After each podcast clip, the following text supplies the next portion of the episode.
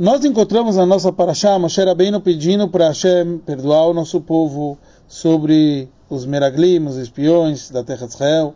E ele usa uma expressão, Ve'ata e agora Igdal na Koach, que possa engrandecer a, sua força, e ele usa o nome Aleph Dalet e etc., que é o nome que mostra como Hashem é Adon, ele é um mestre sobre o mundo.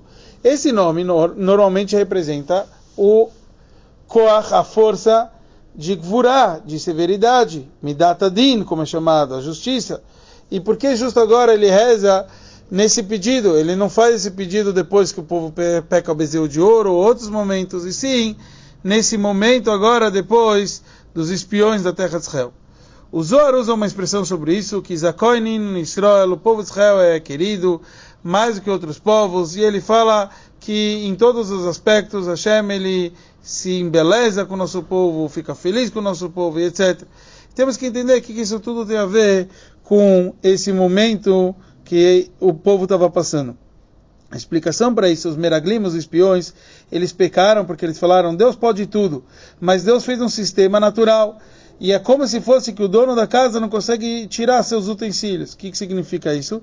Que Hashem fez um sistema no mundo, e dentro do sistema que chama-se natureza, Hashem não consegue inverter essa natureza. Então, ele não vai conseguir fazer o povo de Israel vencer esses inimigos. Mas a verdade é que esse era um erro dos meraglim, dos espiões.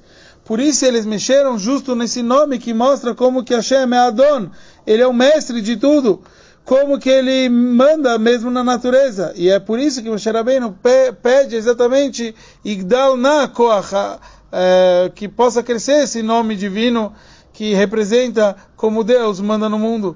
E é esse o conceito que o Zohar fala, o como o nosso povo é grande, porque justa a grandeza do nosso povo é mostrar dentro do mundo físico, dentro da, das regras da natureza, como o nosso povo é querido por Hashem e representa Hashem em todo o sistema.